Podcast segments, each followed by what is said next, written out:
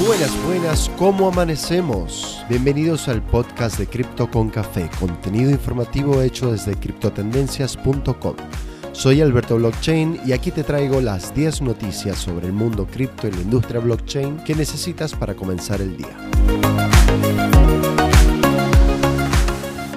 Hoy amanece el mercado cripto con ligeras tendencias bajistas pero sin grandes movimientos. El precio de Bitcoin se ubica alrededor de los 36.270 dólares por BTC. Ethereum, la segunda criptomoneda de mayor capitalización, se encuentra en los 2.377 dólares por Ether y BNB, la moneda de Binance, en 377 dólares por unidad. Entre los grandes ganadores del día se encuentra FraxShare con un crecimiento del 24% en las últimas 24 horas. Y en el lado de los perdedores tenemos a Terra, donde el token Luna marca una pérdida de menos 18% en su precio. El Fear and Greed Index, barómetro del índice de miedo y codicia que analiza el sentimiento del mercado cripto, hoy se presenta en 24, calificando de nuevo con miedo extremo al mercado de las criptomonedas. Y comenzamos con las noticias del día y Bitcoin cada vez más correlacionado a Wall Street a medida que traders institucionales entran al mundo cripto. La relación entre la criptomoneda original y los mercados tradicionales se ha ido estrechando desde el 2020, según informa Goldman Sachs. Un estudio hecho por el titán financiero expone una correlación creciente entre Bitcoin y las acciones tecnológicas de Estados Unidos, el petróleo y los bonos. A medida que grandes capitales y operadores del mundo de las finanzas tradicionales han incursionado en los criptoactivos, vemos como ambos mundos poseen tendencias bastante similares. En lo que va de 2022, el BTC se ha movido a menudo casi al unísono con los futuros del Nasdaq 100, derivados que se consideran como un indicador de la confianza en los gigantes tecnológicos estadounidenses. Aunque las oscilaciones del precio de Bitcoin suelen ser mucho más bruscas que la que muchos assets financieros tradicionales presentan, el vínculo entre ambas clases de activos parece estar en el foco de atención de analistas e inversores. YouTube visualiza una posible integración con NFTs. Susan Wojcicki, CEO de YouTube, comunicó las prioridades de la plataforma de videos para este 2022 a través de una carta publicada en su blog oficial.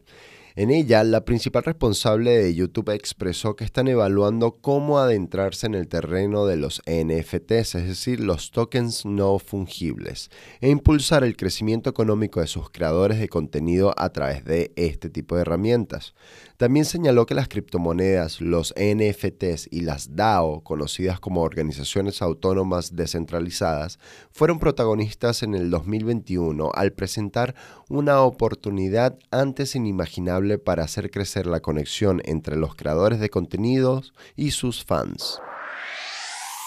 La blockchain centrada en teléfonos y tecnología celular, Celo, lanzó el C-Real, una criptomoneda estable vinculada a la moneda fiduciaria del Brasil.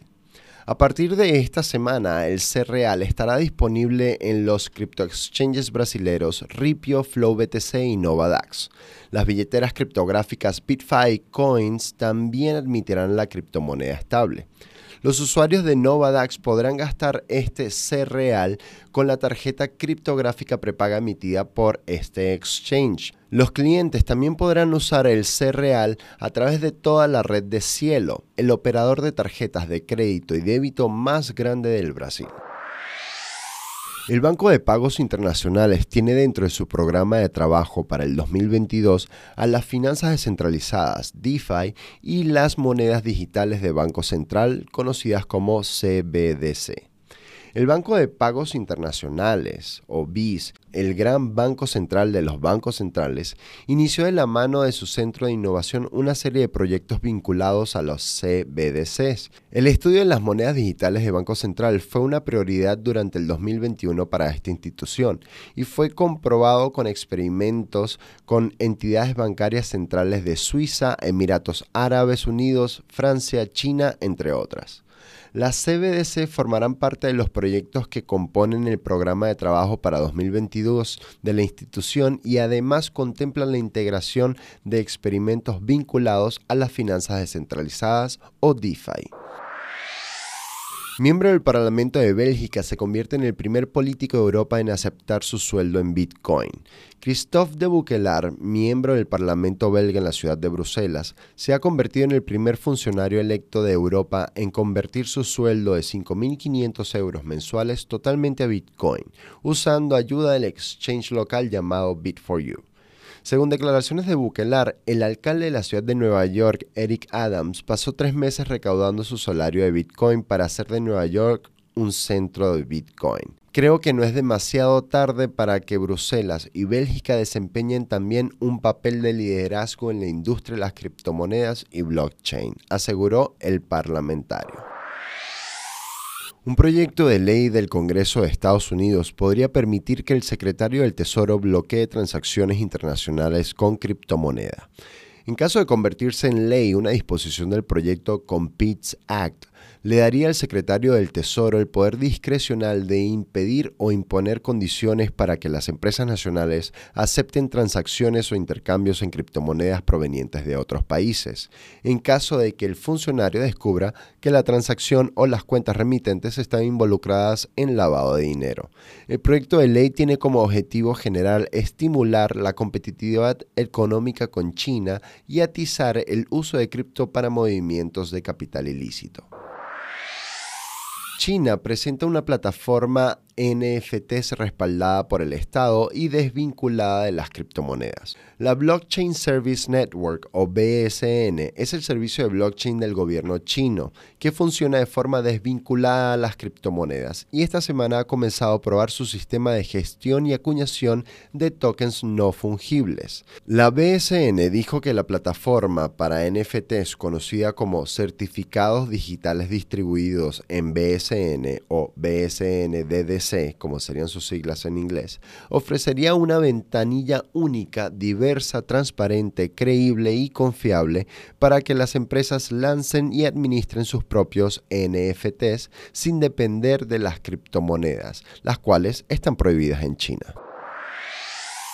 Ingeniero hackea monedero Trezor y recupera 2 millones de dólares en criptomonedas que se consideraban perdidas. El hacker ayudó a un propietario que había olvidado su código de acceso y la frase semilla. En un video de YouTube, el ingeniero informático Joe Grant, conocido por su alias de hacker Kingpin, compartió cómo logró descifrar el monedero. 12 semanas fueron lo que tardó en encontrar la manera de recuperar el PIN perdido. Google se une a la tendencia descentralizada y anuncia creación de división blockchain. A través de un memo corporativo se ha anunciado que el vicepresidente de ingeniería de Google estará ahora al mando de una nueva división de Google Labs, donde se creará un nuevo departamento de la empresa enfocado en blockchain y otras tecnologías de computación distribuida y almacenamiento de datos de próxima generación. Hasta el momento, la compañía ha estado involucrada en ciertos proyectos blockchain a través de sus operaciones de cloud computing, pero ha sido muy cautelosa de estar asociada a cualquier criptomoneda en particular.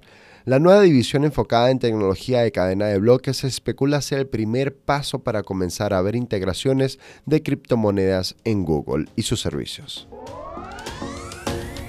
Y eso ha sido todo por hoy. Gracias por acompañarnos en Cripto con Café, tu resumen diario de noticias sobre el mundo cripto y la blockchain que necesitas para comenzar el día. Recuerda visitar nuestra web criptotendencias.com. Síguenos, comparte, síguenos en las redes sociales. Quienes habla Alberto Blockchain. Hasta la próxima.